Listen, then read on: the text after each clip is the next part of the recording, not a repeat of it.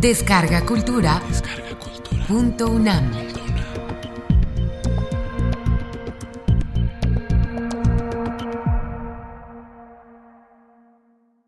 Frankenstein de Mary Shelley.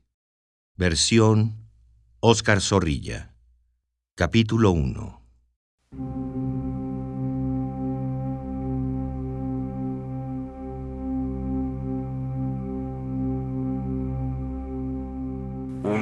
Otro. Todos los seres de la creación van encontrando compañera. Cada bestia encuentra con quien aparejarse.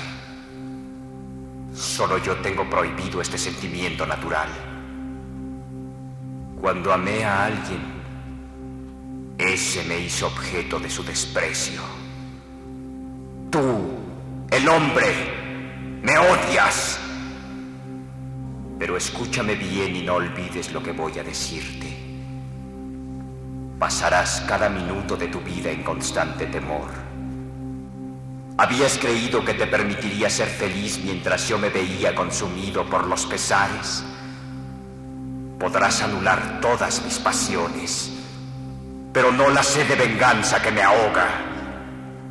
La venganza será la más querida de mis pasiones la preferiré a la luz del día, a mi propio sustento. Tú, mi creador y verdugo, maldecirás la luz del sol. El acontecimiento en que se basa este relato es un hecho que ha sido considerado por el doctor Darwin y por algunos científicos alemanes como perteneciente al dominio de lo verosímil. Ahora bien, ni remotamente deseo que se pueda llegar a creer que me adhiero de algún modo a tal hipótesis. Como por otra parte, tampoco pienso que al narrar este hecho me esté limitando a recrear una sucesión de horrores. Me he esforzado en conservar la verdad elemental de la naturaleza humana, aun cuando no he tenido ningún escrúpulo dentro de las posibles combinaciones que dicha verdad admite. Por lo demás, no me es posible dejar de lamentar el hecho de que esta narración transcurra entre la sociedad humana.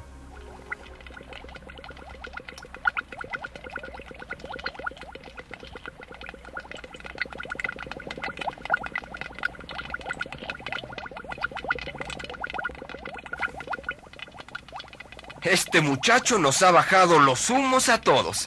Sí, diga lo que diga y me mire como me mire, es cierto.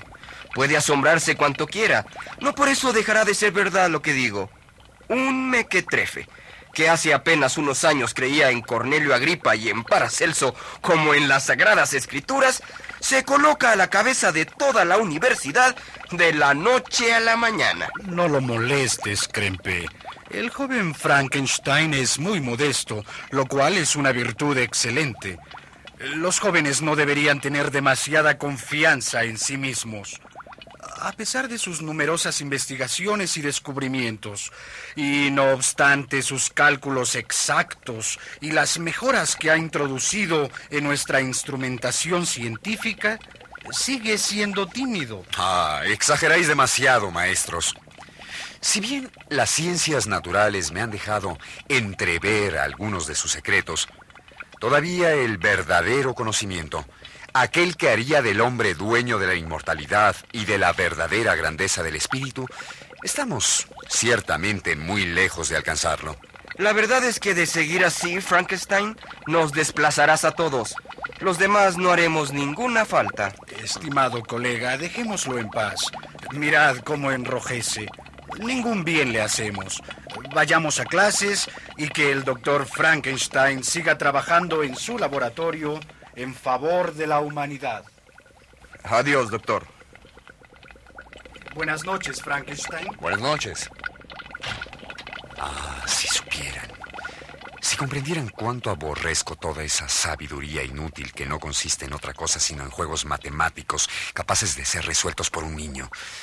La naturaleza, en su estructura más íntima, es tan misteriosa Podemos disecar, parcializar, ponerle nombres a todo, pero no podemos hablar de las causas originales que no son totalmente desconocidas. Hay tantas murallas El dominio de los espíritus y de los demonios. Eso sí es algo que me gustaría ardientemente conseguir. La química y la física, en cambio, son por sí mismas detestables.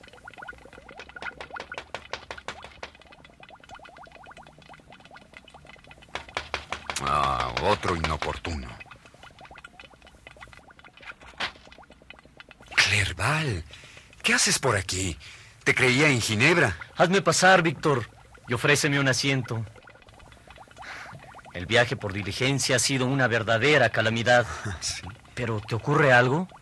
Es tan inaudito que un viejo amigo te quiera saludar o te interrumpo. No, no, no, no es nada. Pasa. Únicamente permite que cierre la entrada al laboratorio. Se trata de un experimento delicado. Toma asiento por ahí. Encontrarás todo esto un poco desordenado. Evidentemente te has vuelto una seta. Pero me permitirás un pequeño regaño. Has olvidado tus deberes más elementales y todos en la casa se preguntan si no estarás enfermo o si no habrás traicionado su confianza. Tu aspecto mismo no es del todo saludable. Ah, amigo mío, no me reconvengas por ahora. Es cierto que mis trabajos me han absorbido todo el tiempo, pero ya te iré contando. Eh, ¿Cómo van tus estudios? ¿Y en la casa cómo están? ¿Mi padre? Sufre. No es grato tener un hijo que lo olvida y su salud ya no es la misma. ¿Y Elizabeth? Te extraña. Ah, Víctor, ¿cómo es posible? ¿Qué te hemos hecho para que nos olvides así? Sin embargo, nos han llegado nuevas de tu fama. Eres célebre en la Universidad de Ingolstadt. Quizás es eso lo que te ha cambiado. ¿Cómo te atreves? ¿Cómo te atreves tú, Víctor? Somos nosotros los que hemos sido prácticamente olvidados por quien debería ser nuestro apoyo. ¿Qué locura es esta? ¿Y qué clase de ciencia es la que persigues que ni siquiera te importa el cariño filial? Tengo para ti una carta de Elizabeth. La leerás si tienes tiempo. Y por ahora me permitirás que me retire. No deseo seguir interrumpiendo tus caros experimentos.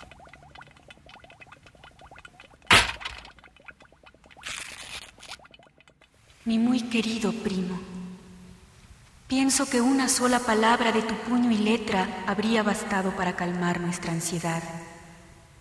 Durante días y días he esperado esas cartas tuyas que nos tranquilizaran, y solamente mis fervientes súplicas han impedido que tu padre emprendiera un viaje penoso para él hasta Ingolstadt. Vuelve con nosotros. Aquí encontrarás un hogar y unos seres que siempre te han amado tiernamente.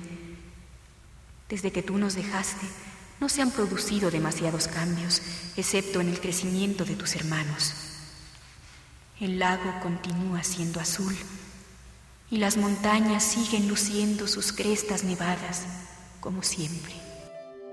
Querido Víctor, escribiéndote me parece que me hallo mejor y que mi ánimo vuelve a ser el de antes. Cuídate. Ah, Elizabeth. Elizabeth.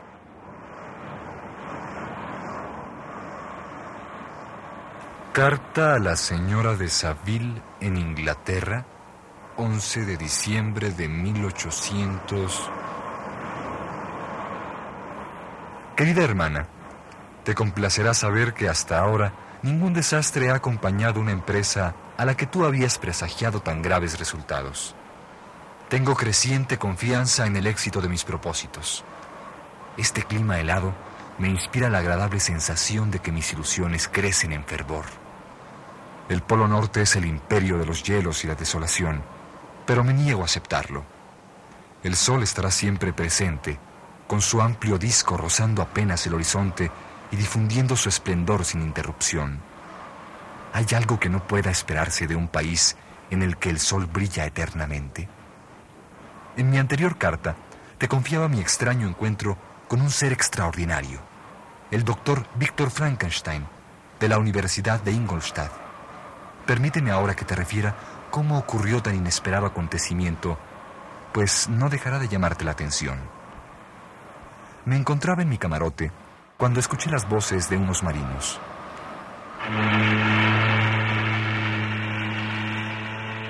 ¿Ves allá donde termina la niebla?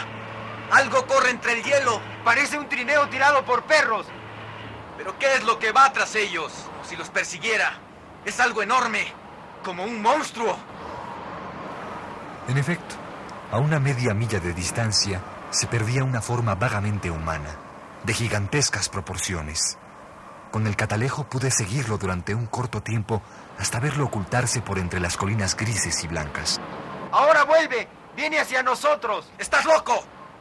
Es otro trineo que sigue la misma dirección. Te digo que viene hacia nosotros. Pero el conductor no es el mismo. Aquel era enorme. Te aseguro que me puso los pelos de punta. Esta segunda aparición también nos produjo asombro.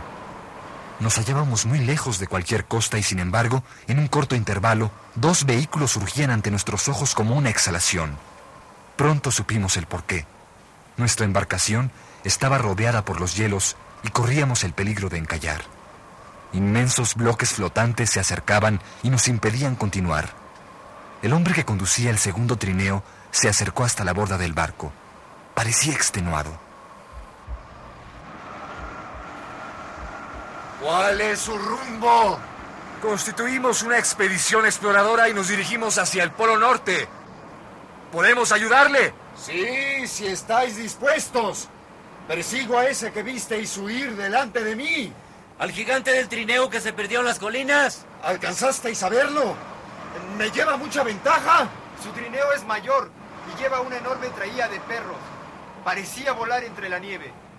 Parecéis cansado. ¿Puedo rogaros que subáis a nuestro barco?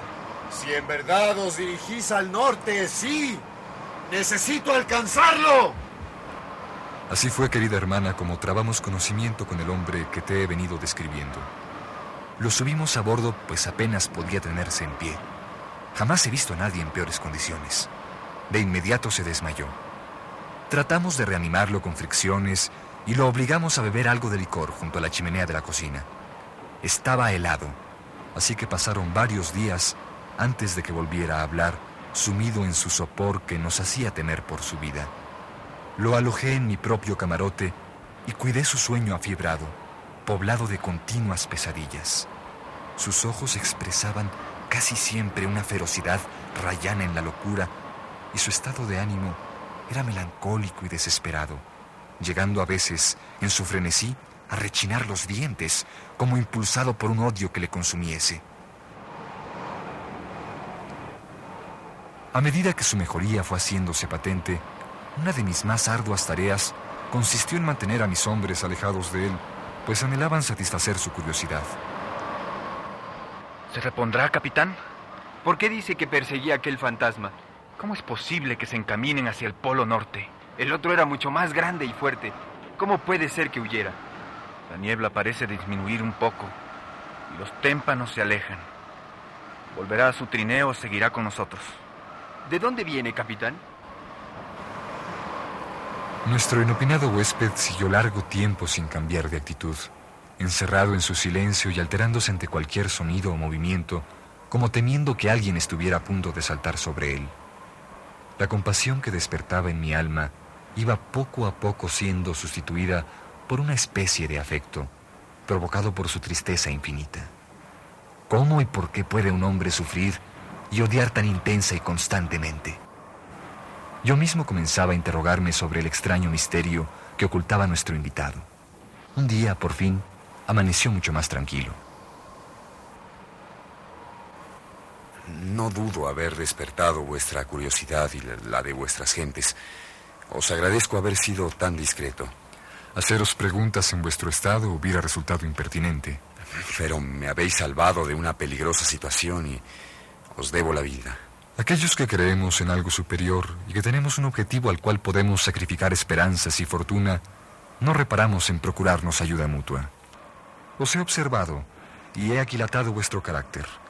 Estoy convencido de que poseéis un temple semejante al mío, capaz de pagar por la adquisición de un poder que pueda hacer de nosotros seres inmortales. Sensato. Olvidad tales palabras. ¿Acaso participáis de mi altanería?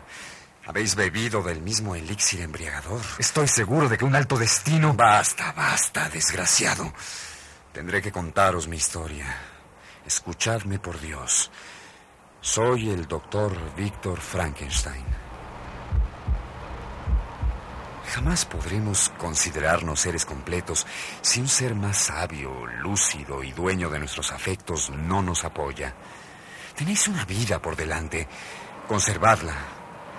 Para mí, todo está perdido y me está vedado comenzar. Pasarás cada minuto de tu vida en constante temor. Tú, mi creador y verdugo, maldecirás la luz del sol.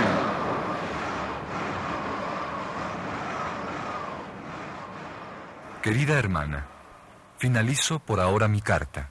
La narración del encuentro con Víctor Frankenstein termina aquí, aunque prosiga su terrible historia, la de su creación infame y la destrucción que provocó entre los suyos. Extraña y dolorosa historia, por cierto, y espantosa tormenta la que lo hizo naufragar.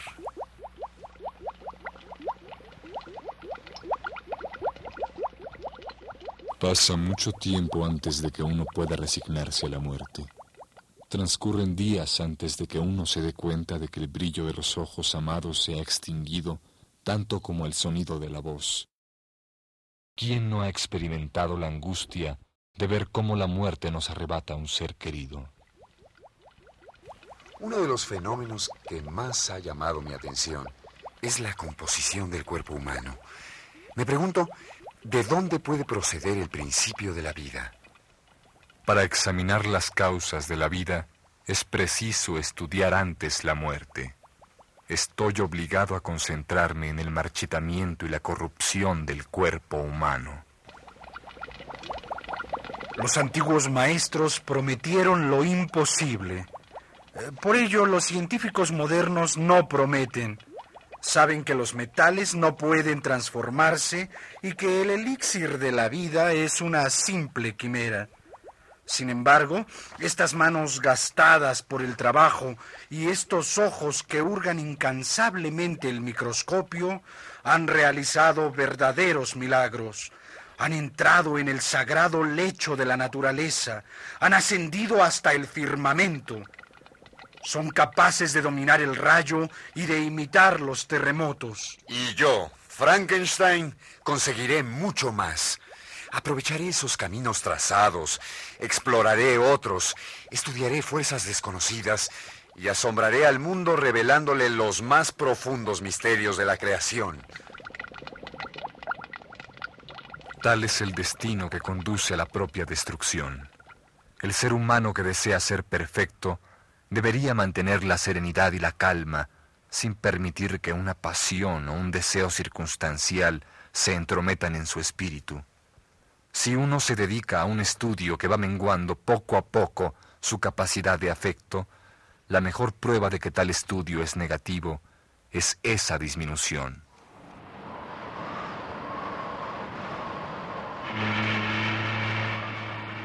Esta es mi horrible historia.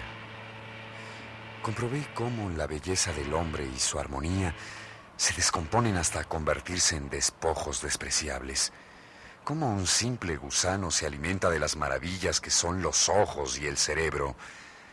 Debo recordar que no estoy narrando las visiones de un loco.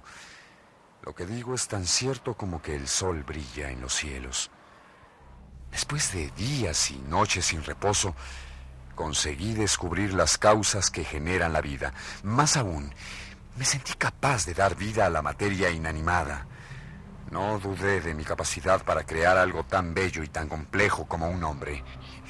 Dado que algunas partes de su cuerpo son de minúsculas dimensiones, resolví hacer un ser de proporciones gigantescas. Habría nuevas especies que me bendecirían como a su creador. Nadie podría sentir el horror de mis esfuerzos cuando me salpicaba con el barro de las tumbas o cuando torturaba a un animal vivo para dar vida. Profané sepulcros y violé secretos. Más de una vez me fue imposible dominar el asco, pero parecía haber perdido toda capacidad de sensibilización. Ahora, cuando pienso en ello, tiemblan mis miembros y me domina el vértigo. Una triste noche pude por fin ver realizado mi sueño. Con una ansiedad agónica dispuse los instrumentos necesarios para infundir vida en el ser inerte que reposaba junto a mí. De pronto, y aunque la luz que me alumbraba era muy débil, pude ver cómo se abrían sus ojos. Sus miembros se agitaron con un estremecimiento convulsivo. Era una catástrofe. Las facciones que había modelado y que me llegaron a parecer bellas eran las de un ser despreciable. Toda esa mezcla amarillenta que apenas lograba cubrir la red de arterias y músculos no conseguía sino poner más de manifiesto lo horrible de sus ojos vidriosos. y su arrugado rostro destacaban unos negros labios. Durante dos años me había privado de todo por esta criatura inmunda que ahora me llenaba de horror y repugnancia. Huí, huí de aquella horrible mueca. Una de sus manos se tendía hacia mí como si quisiera tocarme, pero escapé de un salto y me lancé escaleras abajo. Ni una momia podría parecérsele. Había dado vida miserablemente a un cadáver demoníaco.